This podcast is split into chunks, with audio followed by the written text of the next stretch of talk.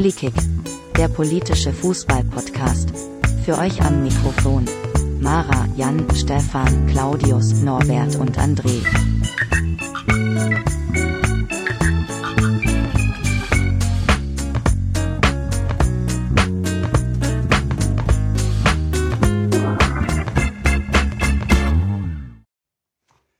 Hallo liebe Hörer, äh, willkommen zu Polikick, der vierten Folge.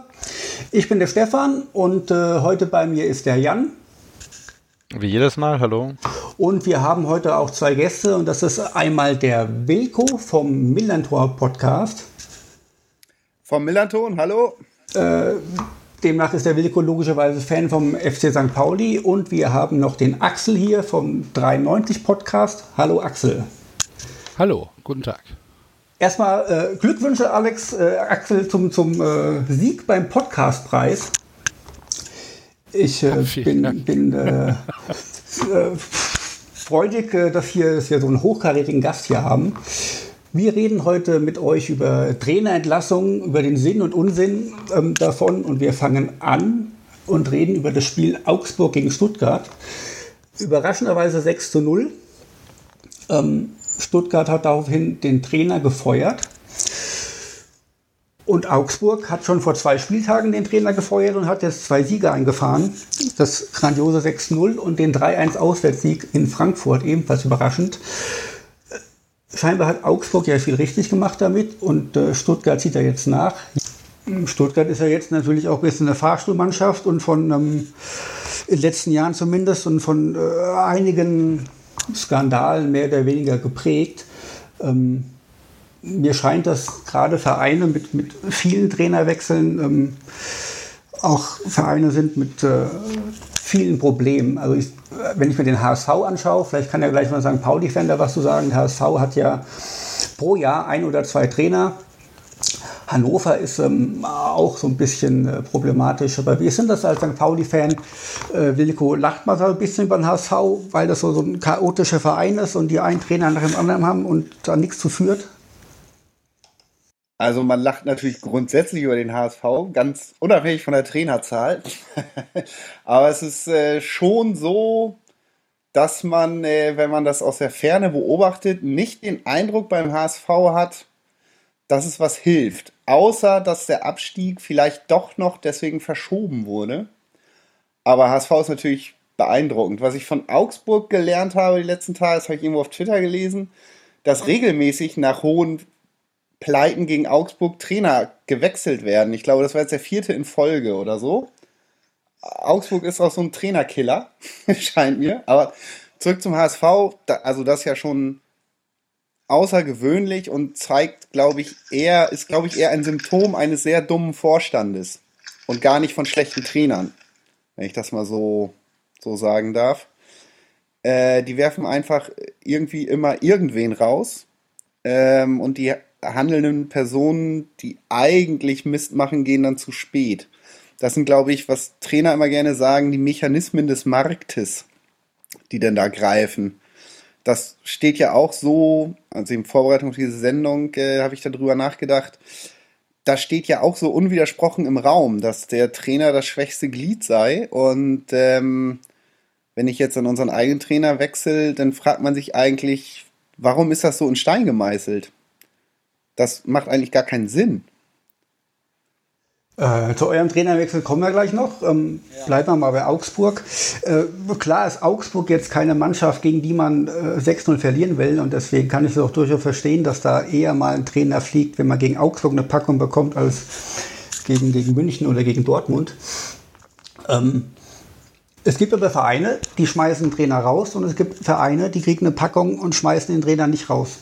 Beispiel Freiburg. Freiburg hat jetzt äh, zwei Packungen bekommen, ähm, 4-0 gegen Dortmund, das kann passieren. Und ähm, vor ein paar Wochen 5-0 gegen, ich weiß gar nicht mehr wen, war das Mainz.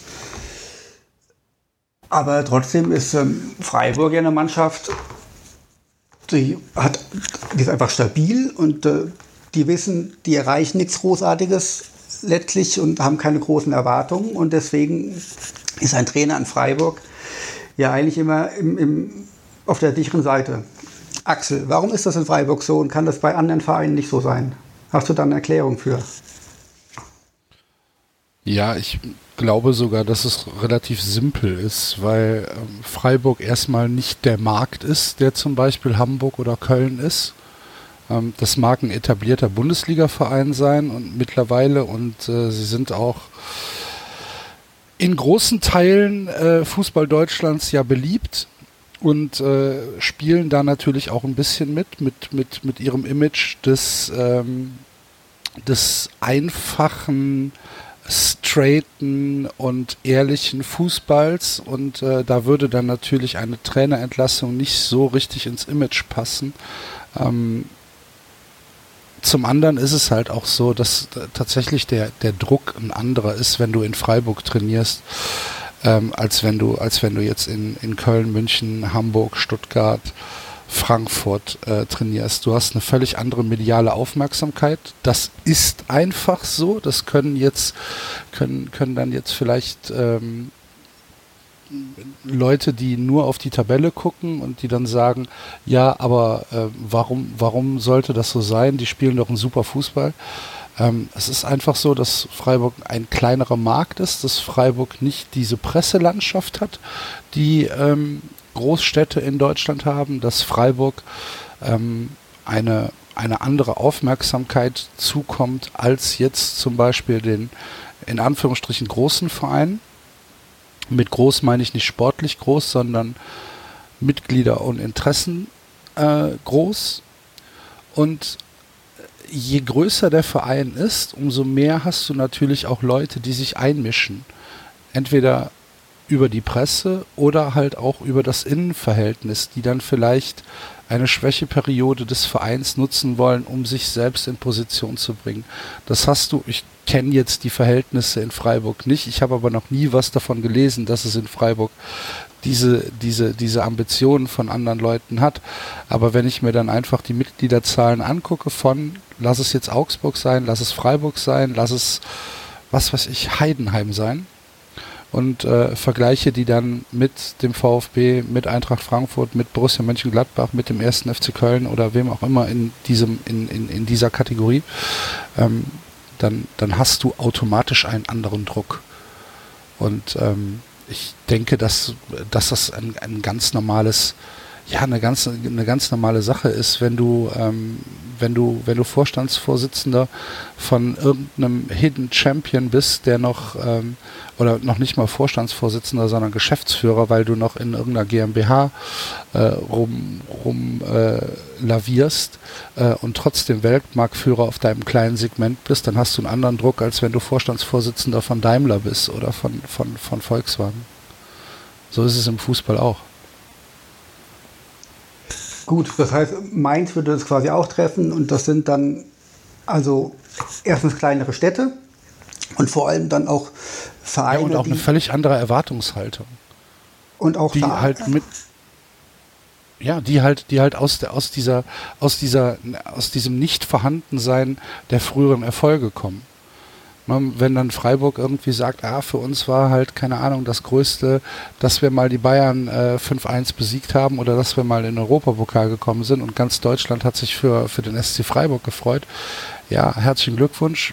Wir träumen halt davon, dass wir 1978 das Double gewonnen haben und verstehen immer noch nicht, warum wir das seit 1978 nicht jedes Jahr wiederholen. Okay, Erwartungshaltung, kommen wir gleich nochmal darauf zurück, wenn wir über den FC Köln sprechen. Generell sind wir uns aber einig, ähm, dass ein Verein einen Trainer rausschmeißt, wenn die Mannschaft nicht die, nicht die Leistung bringt, die von ihr erwartet wird. Von einer Erwartungshaltung aus dem Vorstand, von den Fans, von dem Umfeld. Oder sieht das jemand anders? Nö. Nee, im Prinzip sehe ich das nicht anders. Was mich halt immer stört bei Trainerlassung ist, dass wirklich niemand von außen weiß, wie die Gruppe, wie die Mannschaft funktioniert. Also das meinte ich schon mit den Mechanismen des Marktes. Es ist ja denkbar, dass der Störfaktor ein anderer ist als der Trainer. Und trotzdem muss der Trainer gehen. Aber das weiß man halt von außen eher selten. Ähm, gerade wenn so Taktik-Nerds und so, wenn die denn loslegen, ähm, das hat ja doch meistens auch Hand und Fuß, was vermeintlich schlechte Trainer tun. Finde ich. Äh, es gibt ja einen Grund für bestimmte Aufstellungen und Formationen äh, und Plan Bs nach Halbzeiten. Ähm, aber es kann ja, dass eine Gruppe nicht funktioniert, liegt ja nicht zwangsläufig am Chef. Das kommt ein bisschen drauf an, wie lange der schon Chef ist, ne? Ja, das mag sein, aber auch da gibt es ja, keine Ahnung, sportliche Direktoren, finanzielle Sachzwänge, äh, Spielerberater, ähm, meinetwegen auch Physiotherapeuten oder Fitnesstrainer, die, das war bei uns halt lange eine Diskussion, ständig Leute verletzt. Das, ist das die Schuld vom Trainer oder ist das eine, äh, ein Mensch aus dem Trainerteam, der halt einfach falsch verletzungsanfällig trainieren lässt oder so? Ähm, und diese ganzen, ja, ich sag mal, diese CDU-Zwänge, die gibt es ja auch irgendwo und wie, wie gesagt, dass die große Unbekannte ist immer die Funktion einer Gruppe. Dass natürlich einer, der schon lange dabei ist, auch viel mehr geprägt hat als jemand, der noch nicht so lange dabei ist, ist, denke ich, unstrittig. Ähm, und das ist ja meistens dann auch der Grund für den Brustlöser. Also wenn jemand weg ist, den niemand mehr mag, dann reicht es ja, wenn einer kommt, den man nur so halb geil findet. Das ist immer noch besser als jemand, den man nicht mag. Also äh, da kann ich, ich habe äh, letzte Woche beim Rasenfunk ähm, war ein Athletiktrainer zu Gast, der darüber gesprochen hat, wie das mit dem, mit dem Training läuft, mit Verletzungsanfälligkeit und so.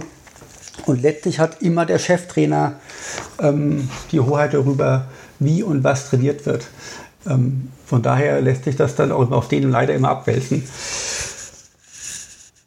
Nichtsdestotrotz. Ähm, ja, was wenn, heißt leider? Es ist doch auch sein Job. Ja, natürlich. er, ist, er ist der Chef und ähm, er, muss, er muss Aufgaben delegieren, wie jeder andere Chef auch. Und wenn er, wenn er falsch delegiert oder wenn er die falschen Leute für falsche Aufgaben äh, in die Verantwortung nimmt, dann ist es letztlich auch ja, sein, sein, sein Job, das entweder zu korrigieren oder dafür gerade zu stehen. Also ich finde, ich finde diese, ich finde diese Diskussion ähm, geht so ein bisschen, geht so ein bisschen am Ziel vorbei, weil für mich ist der Cheftrainer nicht ohne Grund Cheftrainer. Und ähm, er hat die sportliche Verantwortung, natürlich zusammen mit einem von mir aus sportlichen Leiter oder einem, einem, einem Sportmanager oder von mir aus einem Sportvorstand. Aber ähm, für die, für die, ähm, für die Trainingsgestaltung, für die Leistungssteuerung, für die ähm, für, für, die, für die taktische äh, Ausrichtung der Mannschaft gibt es einen Chef. Und dieser Cheftrainer muss für diese Entscheidungen gerade stehen. Und ähm, wenn dann Fehler passieren, die nicht direkt durch ihn verantwortet sind, dann muss er daraus Konsequenzen ziehen. Und wenn er das nicht macht, dann ist es in meinen Augen auch ein, ja, ein, ein, ein Fehler. Hast du natürlich recht. Ähm, wobei natürlich ein Trainerteam heute aus wirklich ähm, vielen Trainern besteht. Und äh, wenn es der, der, Cheftrainer entscheidet, nein, er macht lieber noch zwei Einheiten ähm, zum, zur, zur, Taktik, zur Vorbereitung auf den nächsten Gegner und ähm, der, der Sporttrainer oder Regulationstrainer meint, wir brauchen unbedingt hier eine Stunde noch auslaufen oder sonst was. Und ähm, letztlich trifft der Cheftrainer die Entscheidung und dann ist das halt so ist natürlich so, dass ähm, jetzt diese großen Trainerteams noch, noch nicht so lang vorhanden sind. Und dieses neumodische Zeugs auch nicht. Und es gibt vielleicht Trainer, die sind etwas älter, die sehen da die Prioritäten noch anders und äh, die sind dann vielleicht nicht mehr geeignet für den ähm, heutigen Trainerberuf. Und damit kommen wir nämlich zu Schalke. Schalke hat den Trainer gefeuert, aus meiner Sicht ähm, auch rechtzeitig. Ähm, die Mannschaft wurde nicht mehr erreicht, hat dann aber einen Trainer geholt, bei dem wahrscheinlich viele Leute gesagt haben, wieso holt ihr den, was wollt ihr mit dem, welchen Sinn hat das? könnt ihr euch vorstellen, wie, wie da so eine Entscheidung dann beim sportlichen Vorstand fällt, einen Trainer zu nehmen, der alt ist und ähm, bei dem auch jetzt in den letzten Jahren eigentlich die Erfolge ausgeblieben sind und, und nicht bekannt war, dass der irgendwie mal jemand gerettet hat. Und trotzdem heißt es, nein, wir holen Hüb Stevens und schauen mal, was passiert. Also, das ist ja so ein bisschen diesen Heinkes-Effekt, den sie da versuchen. Ne? Man holt einen, also wie, wie der FC Bayern nach Ancelottis Entlassung, holt man ähm, eine Legende zurück und hofft, dass das irgendwas rettet. Aber das ist halt kein Konzept. Ne? Das ist wie bei den meisten Interimstrainern ist das nie ein Konzept, sondern es ist immer irgendeine Notlösung, weil man weil diese Trainerentlassung mitten in der Saison oder vor allem sogar am Ende der Saison ex extrem schwierig ist. Ne? Wie findest du eine geeignete Personalie, die jetzt wirklich eine Veränderung in die Mannschaft bringt? Na, weil du kannst jetzt nicht plötzlich neue Sachen einstudieren. Ja, du kannst jetzt nicht komplett alles neu machen, weil das dafür ist keine Zeit. Du musst einfach sofort ab dem nächsten Spiel schon wieder funktionieren. Du hast keine Umbruchszeit. Und da funktioniert natürlich so ein, ähm, ja, ein Traditionseffekt, also eine Legende zurückzuholen, um dadurch zu sagen, einen Spirit zu bekommen, äh, funktioniert da oder kann dabei funktionieren.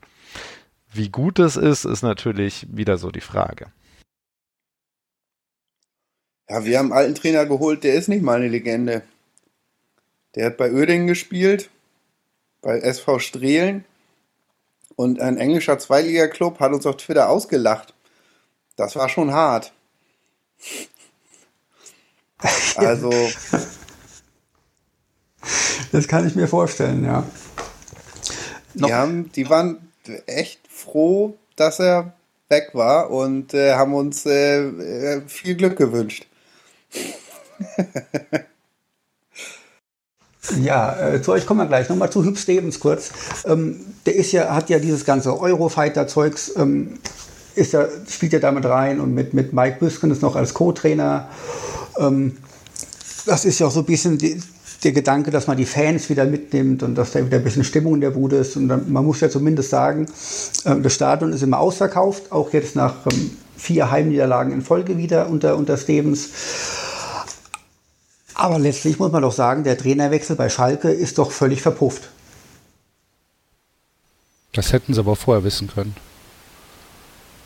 Richtig, das hätten sie vorher wissen müssen. Ja. Und damit kommen wir zu meinem Lieblingstrainer der Liga, Thomas Doll. Also ich weiß nicht, bei, bei Martin Kind fallen sowieso häufig merkwürdige Entscheidungen, aber ich glaube, jeder Mensch, der irgendwie sich so ein bisschen für Fußball interessiert, hätte sagen können, hier, liebe Hannoveraner, ich weiß nicht, ob ihr euch da einen Gefallen mit tut. Ähm, auch wenn ihr gehofft habt, hier kommt, der Trainer muss weg, wir brauchen einen neuen Trainer und dann mit einem, einem Thomas Doll vorgesetzt. Kann es schlimmer kommen als Thomas Doll in der ersten Bundesliga? Fällt euch da spontan was ein? Klaus Augenthaler, falls er noch lebt. Äh, was ist hier mit Neurohrer? Ja. Neurohrer wird es, glaube ich, nicht mehr machen. Aber darf ich gerade mal einen Aluhut aufsetzen und eine steile These zu Thomas Doll äh, zum Besten geben? Nur zu.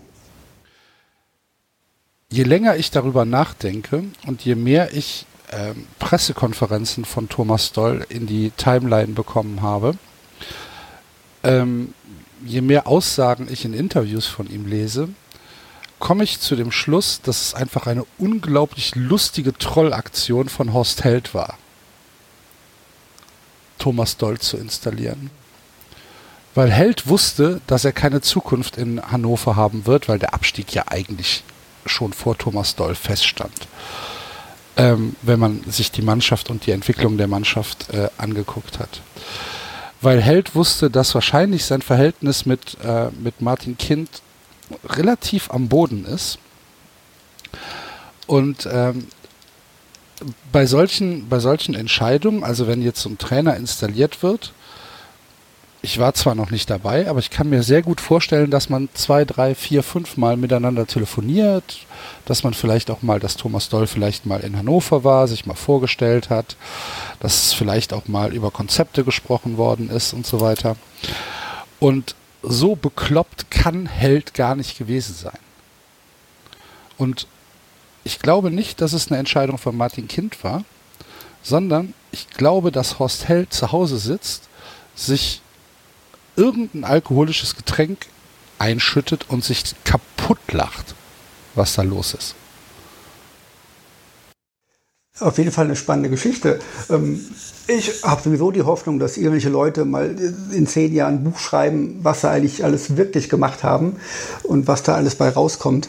Ähm, aber ja, ob, ob Martin Kind da wirklich ähm, dann nichts zu sagen hat, gesagt hat, komm Horst, unser Verhältnis ist zwar eh schon nicht so gut, aber ich vertraue dir mal, mach mal, bin ich mir jetzt nicht so sicher. Ja, es ist ja die Aufgabe gewesen noch von ja, Ostheld, da die, die Trainersuche zu koordinieren. Und vielleicht hat er es halt einfach gut verkauft. Kann durchaus sein. Ja, ich meine, Martin Kind ist ja jetzt auch nicht der Also so wie sich Martin Kind, so wie sich Martin Kind äh, vor, vor vorletzte Woche oder letzte Woche bei Sky 90 äh, gegeben hat, macht er mir jetzt nicht den Eindruck, als würde er sich sonderlich für Fußball interessieren. Und wenn, wenn, wenn Horst Held das gut verkauft hat und vielleicht ja, vielleicht das, das irgendwie ähm, vielleicht noch von vielleicht noch Thomas Doll gebrieft hat und gesagt hat, hier sag dir mal das und das und das, so ein paar Catchphrases, die sich vielleicht für Martin Kind gut anhören. Ich könnte mir das echt gut vorstellen, dass es einfach nur eine Trollaktion war, weil ganz ehrlich, ansonsten dürfte Horst Held, also wenn, wenn, wenn Horst Held davon überzeugt ist, dass es eine gute Aktion war, Thomas Doll äh, in, in Hannover zu installieren, ja, dann, dann, hat er, dann hat er ganz andere Probleme. Ja, wir können Hannover nur wünschen, dass es jetzt bergauf geht, jetzt wo Martin Kind da nichts mehr zu sagen hat. Wenn es nicht der Fall ist, also mir ist Hannover auch ziemlich egal. Ähm, aber es ist ja ein großer Verein, der auch schon lange dabei ist und auch eine äh, doch halbwegs große Fanszene hat. Und ist mir immer noch lieber als viele andere Vereine. Kommen wir doch mal zum FC Köln, Axel ihr seid Tabellenführer, ihr steigt auf, ihr habt jede Menge Punkte Vorsprung und äh, du möchtest trotzdem, dass der Trainer geht. Erklär uns doch mal kurz, warum. Okay. ähm, äh, ich, ich muss ausholen. Ähm, ich möchte, dass der Trainer geht, ist ja, wenn man, wenn man so die rein, wenn man das so rein stehen lässt, ist es schon richtig. Ähm, ich habe tatsächlich von, von Anfang an, haha, Anfang, Wortspiel, ähm, relativ große Probleme mit, mit Markus Anfang gehabt, weil ich ähm, erstens seine Pol Personalpolitik nicht verstanden habe die dann auf den ersten FC Köln direkte Auswirkungen hat, wenn ich mir anschaue, wen wir alles für teures Geld geholt haben und welche Verträge diese Leute haben. Ähm, und Markus Anfang hat da ein, ähm, ein, ein, ein sehr großes, eine, ja, eine Schuld in Anführungsstrichen äh, an diesen Verträgen beziehungsweise an diesen äh, Personalkäufen. Ähm, dann tut mir das halt furchtbar weh, wenn man ähm, von mir aus jetzt Raphael Zichos nimmt oder man nimmt Lasse Sobich oder auch Dominik Drexler, äh, die haben alle Verträge äh, über, über, über vier Jahre. Ähm, das sind das sind Rentenverträge für Leute, die 28, 29 Jahre alt sind, die uns in der ersten Liga auf jeden Fall kein Deut weiterhelfen. In der zweiten Liga jetzt schon zum Teil an ihre Grenzen stoßen. Ähm, die aber halt Buddies von, von Markus Anfang sind. Anfang hat sich hier in Köln eine Wohlfühl mit seinen, mit seinen Wunschspielern geschaffen. Er ähm, er vertraut diesen Spielern auch und zwar bedingungslos. Es gibt Stammplatzgarantien für so Leute wie zum Beispiel Raphael Zichos ähm, oder Lasse Sobich kommt immer, immer zum Einsatz, wenn, äh, wenn es irgendwie äh, die, die, die Möglichkeit gibt, Lasse Sobich einzuwechseln oder äh, spielen zu lassen, dann spielt Lasse Sobich. Drexler spielt eh jede Minute. Dazu die Wintereinkäufe mit oder Ausleihen mit, mit Florian Kainz, mit Johannes Geis, die in meinen Augen tatsächlich keinen Sinn gemacht haben, ähm, die auch beide jegliche Tauglichkeit eigentlich vermissen lassen, äh, dem, dem ersten FC Köln weiterzuhelfen. Dazu kommt dann halt, dass man, dass man mit der hausgemachten Parole in die Saison gestartet ist. Der Abstieg war ein Unfall. Wir äh, werden diesen Unfall dieses Jahr korrigieren. Wir werden äh, souverän aufsteigen. Wir haben einen Top-Trainer. Ähm, das ist eine Erwartungshaltung, die in Köln dann natürlich vor der Saison äh, sehr gerne genommen worden ist, die dann, die dann beklatscht worden ist und wo man sich gefreut hat, ah, der FC, sie wissen, dass sie, äh, dass sie was wieder gut zu machen haben. Ähm, mit, ja, mit einem, mit einem, mit individueller Klasse, die du in der zweiten Liga so eigentlich nicht hast, wenn du allein an Cordoba, Terodde, dann äh, jetzt noch Modest, Jonas Hector, äh, Timo Horn im Tor, ähm, Höger auf der 6, Louis Schaub, äh, der wahrscheinlich der, der reifste äh, Spieler vom rein spielerischen Potenzial in der zweiten Liga ist. Du hast einen Vincent Cosiello, den du aber als Trainer nicht einsetzt, weil du halt darauf verzichtest, Fußball zu spielen. Wir haben eine Mannschaft, die tatsächlich die zweite Liga dominieren sollte. Das tut sie nicht. Und ähm, die Ergebnisse sind das eine. Natürlich, ja, wir sind Tabellenführer und wir haben, wie viele Punkte haben wir? 59 oder 58? 59, 59, ich, ne? ja. Ja, ja. Und wir haben acht Punkte Vorsprung auf den Relegationsplatz und alles ist gut, wunderbar.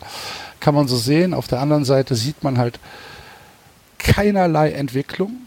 Die Mannschaft ist schlechter als in der Hinrunde. Und zwar in meinen Augen deutlich schlechter.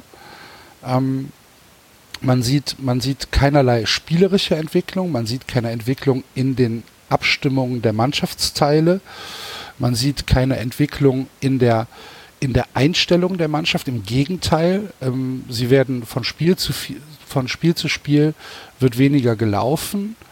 Ähm, von Spiel zu Spiel werden die Zweikämpfe ähm, weniger angenommen. Es ist, es ist so eine, so eine Lethargie äh, eingekehrt, die der Trainer nicht beheben kann, die der Trainer auch völlig teilnahmslos hinnimmt. Es gibt keine, es gibt kein Ingame-Coaching, es gibt keine Umstellung äh, im Spiel. Wir haben ähm, angefangen mit einem 4-1-4-1, bis dann irgendwann mal Armin Fee der, der Kragen geplatzt ist und gesagt hat, guck dir doch mal bitte an, wen wir hier, äh, wen wir hier vorne drin stehen haben. Wir brauchen, wir brauchen, wir müssen mit zwei Stürmern spielen. Das hat Anfang dann gemacht. Und ähm, seit, dann, dann ging es auch wieder ein bisschen äh, besser. Und irgendwann äh, ist die zweite Liga dann auf den Trichter gekommen. Ja, aber der FC spielt ja im Prinzip völlig ohne Mittelfeld weil wir halt einfach läuferische Defizite haben, die auch nicht zu leugnen sind. Ähm, lass uns die doch einfach mal hoch anlaufen und gucken, was passiert. Also selbst unter Druck äh, stehen. Und ähm, darauf hat Anfang kein Rezept. Es gibt keinerlei, es gibt keinerlei Umstellung. Wenn wir jetzt das Spiel gegen Dresden exemplarisch nehmen, nach fünf Minuten war klar, wie der Matchplan von Dresden aussehen wird. Nämlich äh, den ersten FC Köln mit fünf, sechs Mann bereits in der ersten Hälfte zu attackieren, unter Druck zu setzen, zu, ja, zu, zu vielen Pässen zu zwingen und ähm, dann auf, auf die Fehler zu warten. Äh, die, die Tore, äh, die für Dresden gefallen sind, äh, passierten halt aus diesen Umschaltsituationen raus, wo dann schnell von hinten ähm, gespielt worden ist, weil Markus Anfang halt der Meinung war, dass dieses äh, dieses, dieses 3-5-2, äh, was in den letzten Wochen vor dem, äh, vor dem, vor dem Duisburg-Spiel so souverän funktioniert hat, halt gegen Dresden auch die richtige Wahl ist. Das war es aber nicht. Das konnte man halt, wie gesagt, schon nach fünf Minuten erkennen. Und dann muss man halt, oder dann erwarte ich halt von einem Fußballlehrer, der Markus Anfang ist, ne? ähm, dass, er, dass er das sieht und dass er dann sagt, okay, das funktioniert nicht. Wir gucken uns das jetzt noch fünf Minuten an und wenn es dann weiter nicht klappt, dann müssen wir irgendwas machen. Dann müssen wir vielleicht auf eine Doppelsechs gehen oder dann müssen wir vielleicht sogar die Kette hinten von drei auf vier umstellen. Ähm, das ist alles nicht passiert. Dazu kommen halt ganz viele merkwürdige Einwechslungen, die ich nicht verstehe, wo er halt einfach sagt, hm, der Sieg ist jetzt eigentlich nicht so super wichtig, sondern wir versuchen das jetzt erstmal zu, zu verwalten. Ähm, dazu kommt eine, in meinen Augen, aber das ist nur meine, meine persönliche Meinung, kann ich ja nicht für jeden reden, aber eine, eine, eine sehr unsympathische Art. Das ist dann eher so ein Bauchgefühl. Ähm, also ich habe jetzt, ich, Markus Anfang wäre so ziemlich der Letzte, mit dem ich ein Bier trinken gehen wollte. Einfach, vielleicht tue ich ihm auch völlig Unrecht. Das mag ja sein, aber Menschen stecken andere Menschen nun mal in, in, in Schubladen und ähm, und das ist dann, das ist dann halt einfach ein Bauchgefühl, was ich habe. Ähm, und insgesamt, nachdem ich jetzt irgendwie, keine Ahnung, viel zu lange darüber referiert habe, äh, über, über, diese, über diese eigentlich recht simple Frage, hast du natürlich recht. Ähm, mein, mein, mein Wunsch wäre es, wenn Markus Anfang den ersten FC Köln nicht mit in die erste Bundesliga begleitet, weil ich ihn, ihm einfach nicht zutraue, äh, Potenzial für die erste Bundesliga zu haben. Aus den eben genannten Gründen. Jetzt ist natürlich so, also ihr habt ja ähm, letzte Saison auch noch in der Euroleague gespielt, seid mit 25.000 Leuten nach London gefahren. Äh, ist das jetzt nicht vielleicht über, überzogene Erwartungshaltung bei dir auch so ein bisschen? Nö, sehe ich nicht. Also äh, wie soll denn meine Erwartungshaltung sein? Soll ich sagen, das, was der FC letztes Jahr da gemacht hat, wie er sich in der, in der Bundesliga präsentiert hat, mit, mit, mit, mit welchem Debakel wir abgestiegen sind, das kann ich einfach so vergessen. Nö. Also ich erwarte vom, ich erwarte vom ersten FC Köln, der 2016, 2017 den fünften Platz in der ersten Liga erreicht hat und dann mit dem Arsch alles eingerissen hat, was sie sich über vier Jahre vorher aufgebaut haben, dass man in der zweiten Liga mit diesem Kader, mit dieser individuellen Klasse ähm, die die Liga souverän gewinnt und dass man jetzt mal ganz ehrlich, seid da mal ehrlich, der der FC darf mit dieser Mannschaft in der zweiten Liga kein einziges Spiel verlieren. Ist das, ist das, ist das jetzt irgendwie völlig unrealistisch? Natürlich kannst du mal ein Spiel verlieren, wenn es doof läuft.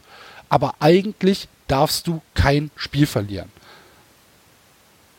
So, wie viele Spiele haben wir verloren in der, in der, in der, in der zweiten Liga? Elf oder was? Weiß das jemand aus dem Kopf? Sieben habt ihr verloren, fünf unentschieden. Siehst du? Ja, von, das sind 30, von 30 Spielen. Sind, wir haben knapp ja. über 50 Prozent der Spiele gewonnen. Und das mit dem Kader. Das ist mir zu wenig. Das ist, das, und das ist nicht nur mir zu wenig.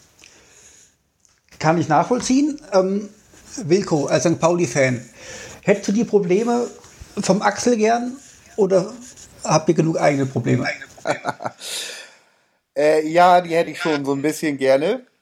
Äh, viel lieber hätte ich gehabt, äh, wenn Markus Anfang frei gewesen wäre, vor 14 Tagen. Dann hätte man nicht so jemanden aus der englischen zweiten Liga aus dem Hut zaubern müssen. Wobei man sagen muss, dass auch damals schon Evalin, ich glaube, der wurde aus Rumänien geholt oder so. Auch das habe ich schon nicht verstanden, das hat aber damals funktioniert. Ähm, jetzt zwischen mit Kauczynski dazwischen, von dem wird mir tatsächlich, ähm, und das hat Axel auch gerade so beschrieben, dieses Ingame-Coaching von Kauczynski werden mir die äh, Hände in den Hosentaschen in Erinnerung bleiben. Was anderes assoziiere ich mit dem überhaupt nicht. Das war zum Schluss so offensichtlich, dass er entweder keinen Draht mehr finden konnte oder auch nicht mehr finden wollte zur Mannschaft, dass irgendwie nach dem verlorenen Derby klar war, das geht so nicht weiter. Aber man hat sich jetzt echt nicht verbessert.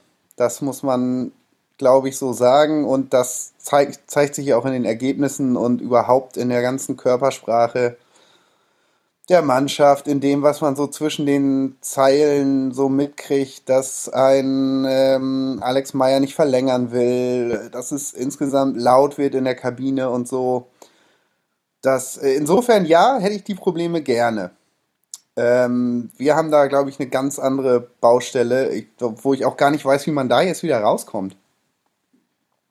Aber sind wir doch mal ganz ehrlich, ähm, ihr habt letzte Saison gegen den Abstieg gespielt und habt in der Hinrunde schon ein bisschen über eure Verhältnisse gespielt. aber es hat doch nicht wirklich jemand damit gerechnet, dass ihr vielleicht um, um den Platz 3 mitspielt. Ähm, jetzt habt ihr ja Kauczynski gefeuert und Luhukai geholt, weil Luhukai schon mal mit zwei, drei anderen Mannschaften in die erste Liga aufgestiegen ist und äh, in der Hoffnung, noch Platz 3 zu erreichen, was aber eigentlich, wenn man sich den Kader anschaut, nicht realistisch ist. Und demnach dann auch dieser Trainerwechsel eigentlich auch völlig, völlig überflüssig ist. Klar will man nicht 0-4 im Derby verlieren. Und auch das Spiel gegen, ähm, gegen Kiel, das habe ich mir angeguckt, gegen zehn Leute ähm, gedreht worden, war auch sehr traurig. Aber ja, Mai, ihr seid halt in der Mitte der Tabelle und das ist halt auch da, wo ihr hingehört. Ähm, ja, das ist, das, ich, das, ich glaube, als strategisches Ziel wurde vor fünf Jahren ausgegeben unter den besten, lass mich lügen, äh, unter den, sich unter den besten 25 Vereinen zu etablieren in Deutschland. Das geht gerade noch so.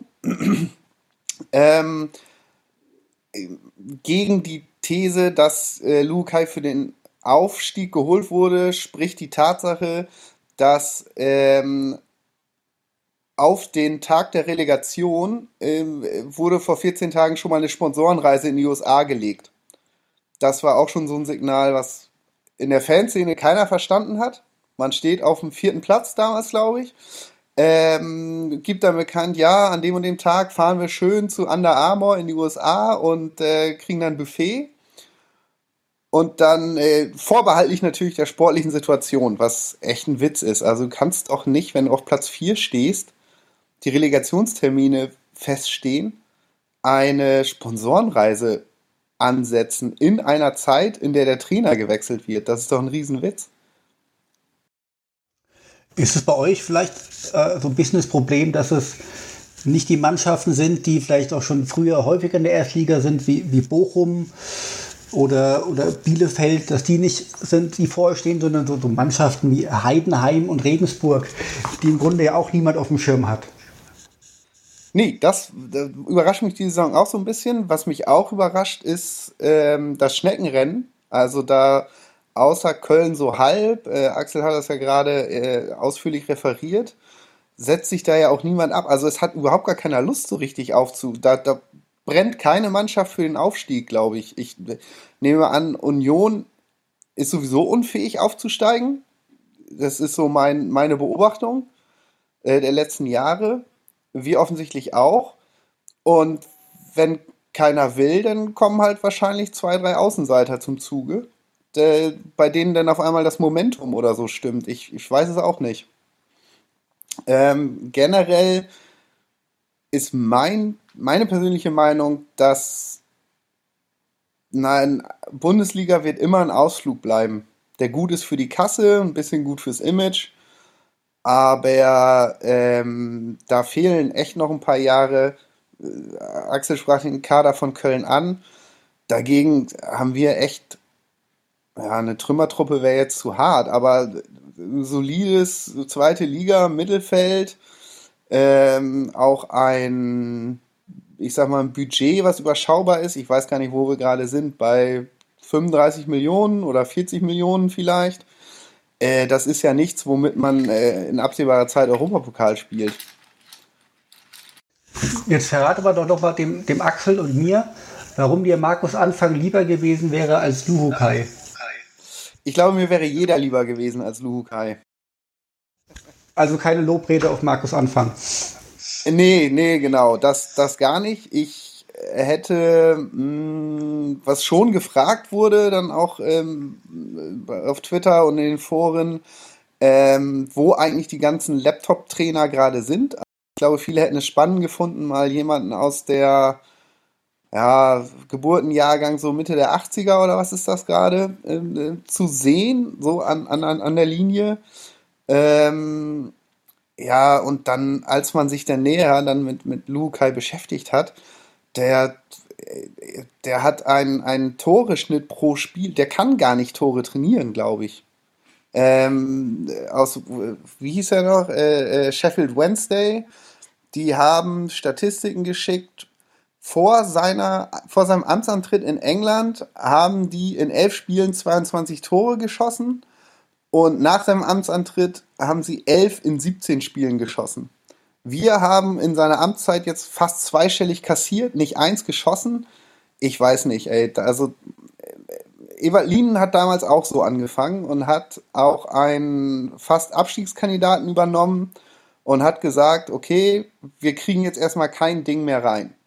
Und das war damals gut, weil wenn, wenn ich glaube, wenn sich das Mittelfeld sicher ist, dass hinten, dass es hinten stimmt, dann wird viel mehr offensiv gedacht. Aber ob das jetzt Lukai gelingt, ich habe da meine Zweifel und bin echt heilfroh, dass wir die 40 Punkte im Sack haben. Ich äh, gucke auch schon gar nicht mehr hin. Also für mich ist die Saison vorbei. das wird ein alter Mann jetzt noch rein formal zu Ende bringen und der sitzt halt da, weil man einen Trainer haben muss zum Spiel. Aber ich glaube, da hat man jetzt echt keine Wunder zu erwarten. Ich bin eigentlich ein Unentschieden fühlt sich schon wie ein Sieg an. Ähm, ja, es ist, es, die Saison ist für mich gelaufen. Gut, also viel weiter kann bei euch nicht runtergehen. Das ist ja ganz okay. Sechs Punkte Vorsprung auf den nächsten Platz. Da habt ihr ja eben, also das wird, man wird im soliden Mittelfeld landen und auf dem Papier sieht das in fünf Jahren auch alles einigermaßen cool aus und äh, man, aber ja, war schon schön da auf dem Relegationsplatz. Axel, wenn ich sage, der FC Köln ist mit dem Kader der FC Bayern der zweiten Liga. Freut man sich da mit dem FC Bayern verglichen zu werden? Trifft das äh, den Punkt oder willst du das gar nicht hören? Ja, also ich, ich also Freude kommt da nicht. Ich nehme das re relativ emotionslos zur Kenntnis, weil es ja, weil es, weil es tatsächlich so ein bisschen stimmt. Ne? Also ich halte diesen Kader für den besten der zweiten Liga. Ich halte den Kader auch für deutlich besser als den Kader des HSV. Ähm, auch wenn der HSV ein bisschen teurer ist als, als der FC noch.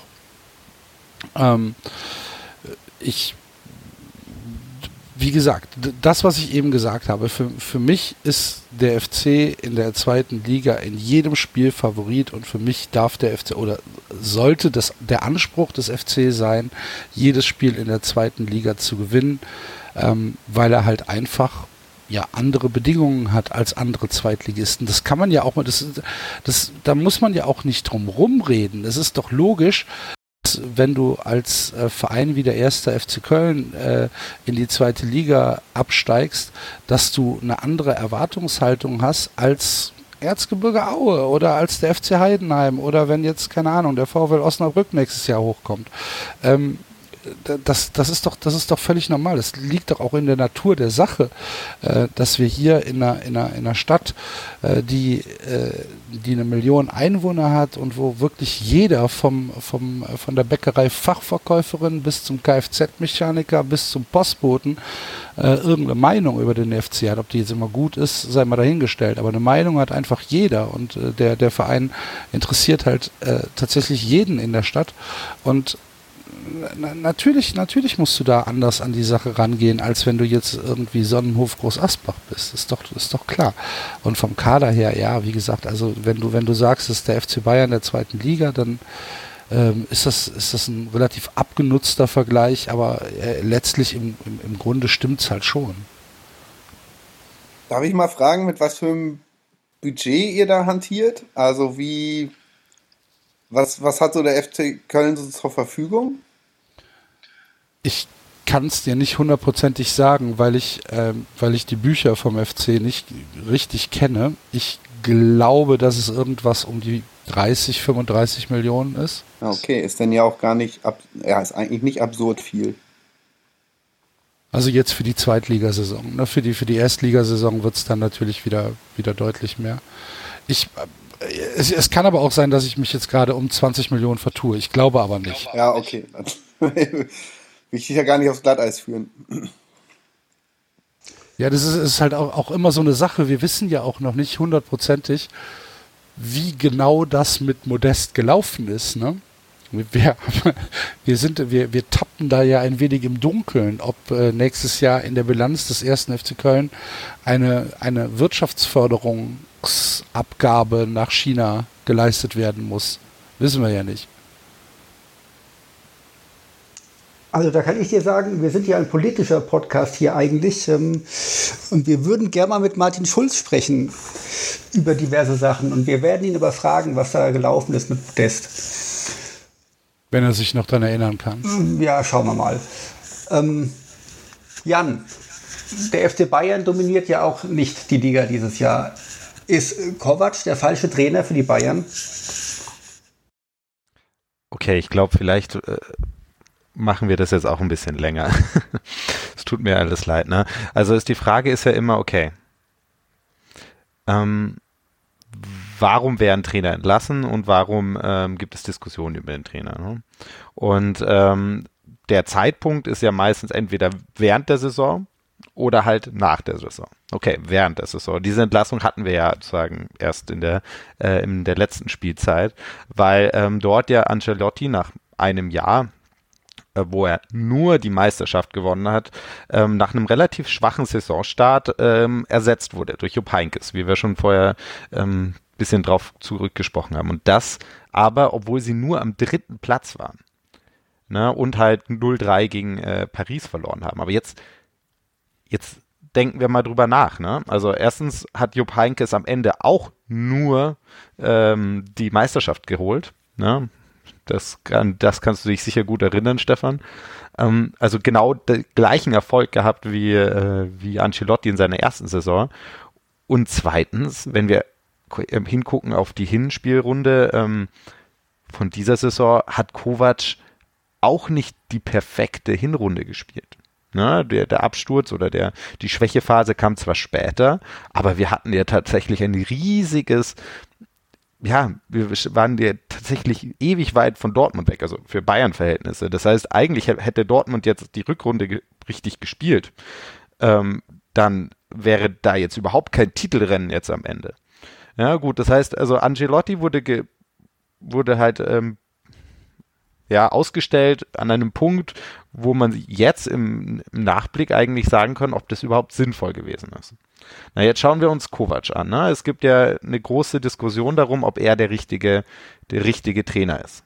Ne? Und ähm, da sind wir halt wieder in der Sache, was soll ein Trainer machen? Und ein Trainer soll halt Spieler und die Mannschaft in irgendeiner Art und Weise weiterentwickeln. Du möchtest sehen, dass die Mannschaft besser wird durch einen Trainer. Und wenn du diesen positiven Einfluss auf dem Spielfeld nicht wahrnehmen kannst, dann ist halt die Frage, ob nicht ein Trainerwechsel sinnvoll ist. Naja, jetzt ist natürlich äh, Bayern eine Mannschaft, die dieses Luxusproblem hat und äh, trotzdem um zwei Titel kämpft, obwohl man den Trainer ein wenig diskutiert. Ne? Aber Jetzt ist die Frage natürlich, ähm, ist Kovac die richtige Person? Ja, weil wenn wir die Spiele anschauen, Bayern gewinnt zwar die Spiele, aber oft dann durch Einzelaktionen oder weil der ähm, die gegnerische Mannschaft das zulässt. Wenn wir gegen Mannschaften spielen, die ganz einen ganz klaren Matchplan haben und irgendwie den Matchplan von den Kovac Bayern aushebeln, dann sehen wir ganz, ganz große Schwierigkeiten auf der Seite des Trainerstabs zum FC Bayern, auf diese dies zu reagieren. Also wenn Kovac wechselt, dann wechselt er meistens positionsgetreu. Das heißt, er stellt das Spiel nicht um. Also das, was wir unter Guardiola gesehen hatten beim FC Bayern, ein, eine Mannschaft, die ständig, ständig äh, wechselt, die ständig die Systeme wechseln, die wie gesagt auch nicht zur Champions League geführt haben, aber tatsächlich äh, regelmäßig zum Double. Ähm, sieht man, dass, dass das klares, also Eingreifen in das Spielverlauf war. Und bei Kovac hat man das Gefühl, dass das nicht passiert.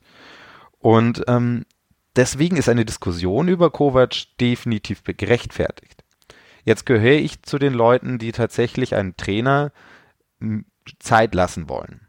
Ne? Also jemanden in der ersten Saison zu feuern, der immer noch um die Meisterschaft und im Pokal spielt, finde ich problematisch. Ne? Also während der Saison macht jetzt überhaupt tatsächlich überhaupt gar keinen Sinn mehr, aber auch am Ende der Saison ähm, fände ich das schwierig. Ne? Nach einer Saison, vor allem wenn der Trainer kaum Einfluss genommen hat auf den Kader, was ja vielleicht in dieser, also in dieser Transferperiode ein bisschen anders ausschauen wird. Jetzt reden wir aber immer noch über potenziell zwei, ähm, zwei Titel.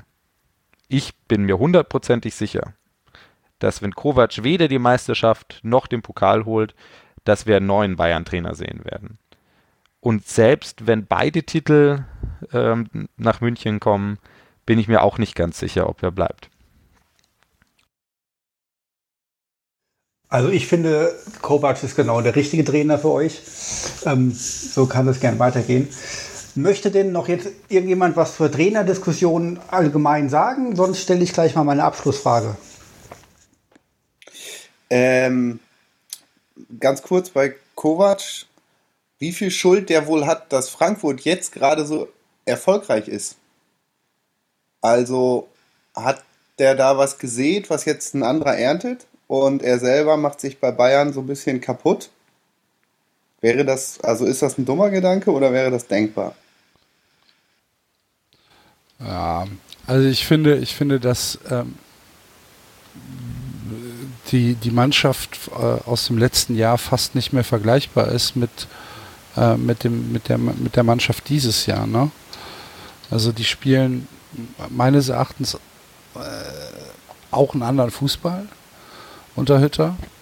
Und äh, wenn du siehst, dass so, so Leute wie jetzt, keine Ahnung, ähm, äh, wie Indika oder Hinteregger, ähm, Jetro Williams, Danny da Costa, äh, Touré, Chandler, was weiß ich, äh, wer, da, wer da alles noch gekommen ist, ähm, ja, einfach, einfach äh, Leistungsträger in der Mannschaft sind. Ich glaube fast nicht, dass Kovac da irgendeinen großen Einfluss auf diese Mannschaft hatte. Ich, aber das ist auch nur ein Bauchgefühl. Ja, also ich bin ja Eintracht-Fan und ich glaube, also Hütter würde ja gern eigentlich 4-4-2 spielen und hat das ja auch versucht am Anfang und es hat nicht funktioniert und ist dann auf das äh, 3-5-2, das Kovac hier eingeführt hat, auch mit, mit Hasebe als, als äh, Libero quasi wieder zurückgekehrt und darauf baut auch der Erfolg äh, der Eintracht jetzt auf und auf das hüttersche System, das dann zwar natürlich viel schöneren Fußball ähm, verspricht und auch erfolgreicher ist, aber ähm, Kovac hat dann natürlich schon einen gewissen Grundstock gelegt. Weil es ist doch tatsächlich von den, vom Spielermaterial her ein anderes Material. Ja, gut, die drei Stürmer vorne sind dieselben. Ähm, dass du immer ein paar neue Spieler hast, die dabei sind, äh, ist klar. Also gerade Hinteregger ist natürlich super eingeschlagen und ein Dicker auch. Und äh, hast halt neue Leute geholt. Ähm, ich sage ja auch nicht, dass es äh, noch ganz viel vom Kovac-System da ist, aber es baut halt darauf auf. Und er hat okay. halt gut weiterentwickelt. Aber das ist natürlich auch eine Leistung dann von Adi Hütter, sein System, was er bei, bei den Young Boys gespielt hat, einfach nicht eins zu eins kopieren zu wollen, weil er sieht, dass die Mannschaft in dieses System oder in dieses Korsett, in dieses taktische Korsett vielleicht nicht reinpasst und das dann nicht auf Biegen und Brechen durchsetzen zu wollen, sondern lernfähig zu sein und zu sagen, okay, ich habe hier eine andere Mannschaft als in, als, als, als in der Schweiz. Ich muss jetzt hier erstmal gucken, äh, wie wir zurechtkommen. Holpriger Start, Supercup, diese, diese, diese Klatsche gegen die Bayern, dann in Ulm rausgeflogen. So nach drei Spielen dachte man, in, in, in Frankfurt geht man mit, mit Fackeln auf die Straße und will äh, Adi Hütte aus der Stadt jagen. Und dann hat er, hat er halt, ähm, hat er halt gelernt und hat halt ähm, sein, seine Art Fußball spielen zu lassen angepasst. Und das ist, eine, das ist ja auch eine, eine, eine große Leistung. Und das ist halt auch etwas, was ein Trainer ausmacht, dass er sagen kann, okay, meine Idee von Fußball war in der Schweiz eine andere. Meine Mannschaft gibt das im Moment nicht her. Also muss ich gucken, was ist am besten für die Mannschaft, was ist am besten für den Verein. Äh, das übrigens auch eine, eine sehr große Stärke von, von äh, Peter Stöger gewesen, der für jedes Spiel eine, ja, einen Matchplan hatte, der sich sowohl an den äh, am Personal, was zur Verfügung stand in den eigenen Reihen, als auch am Gegner orientiert hat. Und wir haben ja in der, in der, in der Saison, wo wir dann letztlich äh, in den Europapokal gekommen sind, äh, in, in fast keinem Spiel irgendwie mit gleicher taktischer Formation gespielt, sondern haben uns immer an die Gegebenheiten angepasst. Und das ist halt etwas, was einen guten Trainer ausmacht. Ja, da kann ich ja nicht widersprechen. Und ähm, du weißt ja, dass wir sehr zufrieden sind mit Hütte. Also es gibt hier keinerlei Kritik. Als 390-Hörer weißt du ja auch, dass ich Hütter schon vor anderthalb Jahren als neuen Trainer des FC Bayern ins Gespräch gebracht habe. Ne? Äh, die Folge muss ich verpasst haben, glaube ich. Aha. äh, Gott, ich äh, höre euch seit 40 Folgen oder so oder seit 50. Ähm, Aha. Ja, ich bin nicht von Anfang an dabei. Ja. Aber dann frage ich euch noch zum Abschluss, wer ist denn für euch der Trainer der Saison? Friedhelm Funke. Meine ich, ich völlig ironiefrei. Also was der in Düsseldorf da äh, auf die Beine gestellt hat mit dem Personal, da ziehe ich alle nicht vorhandenen Hüte.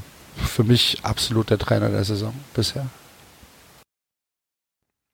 Also da würde ich mich auch anschließen, definitiv. Funke ähm, tut menschlich überzeugen, aber auch sportlich. Ja? Also, dass das da irgendwie so komische Probleme in der Mitte der Saison gab, kann ich überhaupt nicht verstehen. Also starker Mann, starke Leistung, ist auf jeden Fall besonders.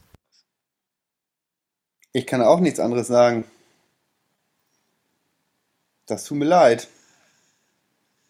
Sonst, ich könnte, ja. ich weiß nicht, sonst schmeiße ich einen Reiznamen rein, dass man noch ein bisschen was zu reden hat, aber eigentlich äh, gibt es da nichts zu, nichts zu ergänzen. Ja, ich bin natürlich als Eintracht-Fan ein bisschen befangen, aber ich kann da durchaus mitgehen mit Funkel. Ja, Gut, dann sind wir uns da ja einig. Und der lustigste ist aber Thomas Doll. Aber echt, ich habe gerade nochmal auf Twitter sein, sein tolles Zitat von, ich weiß nicht, heute oder gestern gesucht mit, er, er täte sich selber leid, dass er das alles hier miterleben muss und so. Das ist auch echt schon Soap Opera, ne? Das ist ein ganz armer Mann. Ja, aber wir als Fans haben ähm, genug Unterhaltung und wenn wir einen Verein haben, über den man lachen kann, gehört ja auch dazu. Fußball ist auch Entertainment. Also macht doch Doll doch, Doll alles, doch richtig. alles richtig. Ein bisschen schon. Aber vielleicht das letzte Mal, ich weiß nicht. Ist, oder wahrscheinlich ist er auch so einer, der immer wieder auftaucht. Nee. Ja. Das ist halt, das ist halt dieses Inzestuöse in der Bundesliga. Obwohl Christoph Daum war auch irgendwann weg.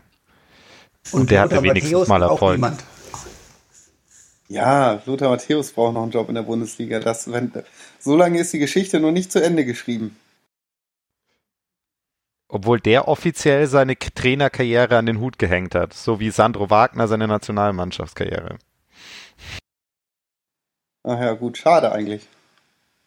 Ich glaube, wir werden Lothar noch ein paar Jahre ähm, in irgendeiner Art und Weise um uns herum haben. Und er wird auch noch häufig äh, für viele, viele Irritationen sorgen. Ähm. Aber warum auch nicht? Er verdient damit gutes Geld, äh, hat einen, einen, einen, schönen, sicheren Job bei Sky, schreibt einmal im Monat Kacke äh, bei der Bild und äh, weiß wahrscheinlich relativ genau, wie er polarisiert. Ich, man, man, man, man muss jetzt irgendwie ähm, von, von, von Matthäus oder man muss nichts von Matthäus halten. Aber ähm, ich glaube, Matthäus stellt es deutlich cleverer an als manch anderer aus dieser 1990er Weltmeistergeneration, was er aus seinem ja aus seiner, aus der, sagen wir mal, aus seiner intellektuellen Voraussetzung, was er da gemacht hat, ähm, kann ich, kann ich, eigentlich kann ich da komplett mitgehen. Ne, das muss ich nicht mögen und das muss ich auch nicht, ähm, äh, da kann ich auch drüber lachen und dann kann ich mich auch drüber aufregen, wenn Matthäus wieder irgendeinen Blödsinn sagt. Ich glaube, dass bei Matthäus aber da viel mehr Berechnung mit im Spiel ist, als wir uns das vorstellen. Und der hat doch lange nicht mehr für Negativschlagzeilen gesorgt. Privat. Privat, ja. Ja, ja. Nee, er kokettiert ja sogar damit. ein bisschen. Mich nervt. Ja. Ja,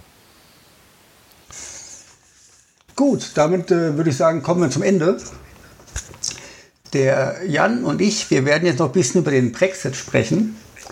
Ähm, wenn ihr da noch dabei bleiben wollt, gerne. Wenn nicht. von, von einem Clusterfuck zum nächsten. Ja, richtig, richtig. äh, äh, und zwar geht es um die Auswirkungen auf den europäischen Fußball. Ähm, das wird aber ein kurzes Thema. Aber ihr habt ja vorher gesagt, ihr habt nicht so viel Zeit. Ähm. Nee, ich mache jetzt noch ein bisschen Haushalt. Und ich packe jetzt meinen Koffer. Alles klar, dann äh, vielen Dank Axel, vielen Dank Wilko. Es hat uns sehr, Sehr gefreut. gerne. Sehr gefreut. Ja, sehr Und, gerne. äh, Danke für die Einladung. Genau, Dankeschön. Wann, w- wann wollt ihr äh, online gehen? Ja, ich werde es heute noch schneiden und äh, stelle ich vielleicht heute noch online. Und den Axel werde ich am 15.06. kennenlernen in Frankfurt. Ja, geil. Da freue ich mich. Alles klar. Okay, Okay. Axel, Ja, du packst deinen Koffer und was nimmst du mit? ein, ähm, ein, ein, äh, ah, jetzt muss ich überlegen.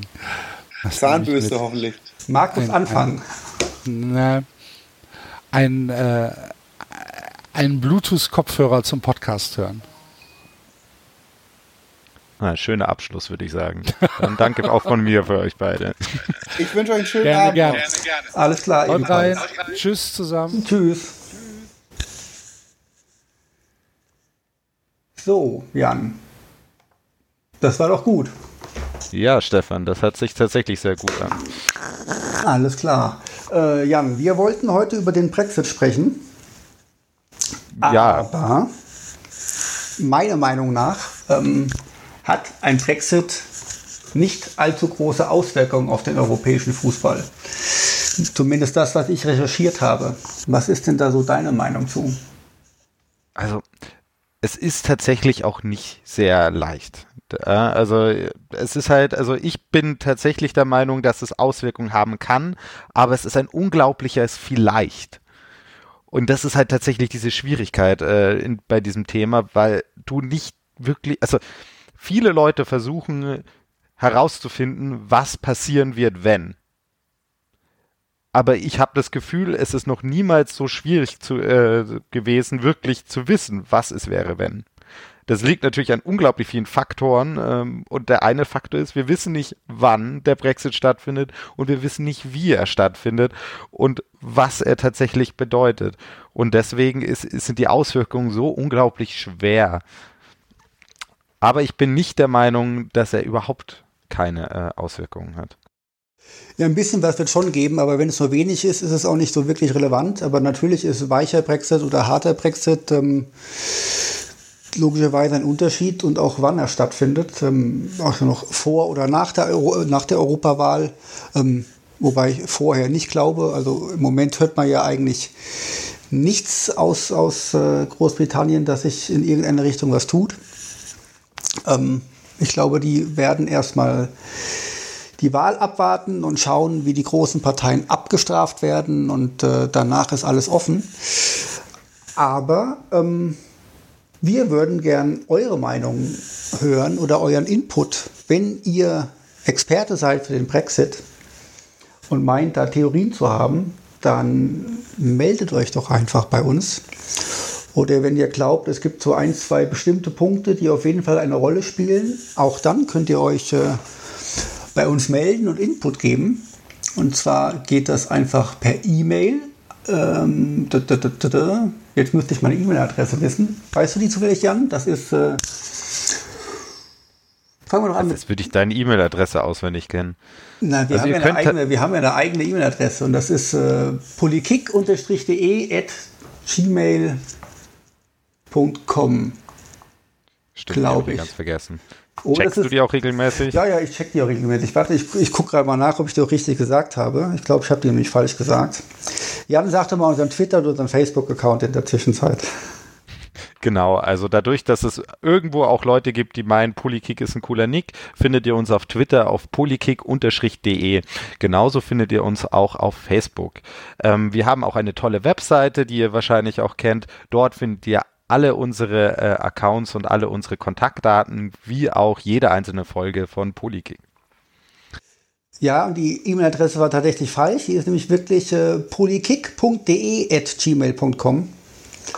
Äh, da könnt ihr euch gerne mal melden. Wir sind gespannt, was äh, ihr uns zum Brexit schickt. Und ähm, dann hoffen wir, dass wir da nächste, drüber, nächste Woche drüber sprechen können. Genau, und ähm, wie gesagt, es gibt eine weite, breite Bandbreite äh, von Themen und ähm, gibt uns mehr, also so um einfach euch nur mal ein paar Stichwörter in den Kopf zu werfen. Ich denke mir halt, dass die Abwertung des Pfund vielleicht eine interessante Sache ist oder dass auch hier Arbeitsmarkt äh, bzw. Arbeitsrecht eine potenzielle äh, Geschichte ist. Aber tatsächlich kennen wir uns beide da relativ wenig aus und das ist zum Arbeiten. Deswegen zählen wir auf euch. Alles klar, Jan, machen wir Feierabend. Dann machen wir Feierabend. Dann danke Stefan, danke an unsere Zuhörer. Und dass der Jan weg. Zuhörerin. Ja, ja Zuhörerin. Ähm, wenn, ihr, wenn ihr wirklich, wirklich viel Ahnung von dem Brexit habt und schon Ideen habt, welche Auswirkungen der hat, ähm, könnt ihr eventuell auch äh, Gast in unserer Sendung sein. Ähm, wie ihr seht, äh, haben wir gerne Gäste. Und ähm, dann sind wir gespannt. Wir wünschen noch äh, einen schönen Abend, einen schönen Tag. Und äh, bis zum nächsten Mal. Tschüss.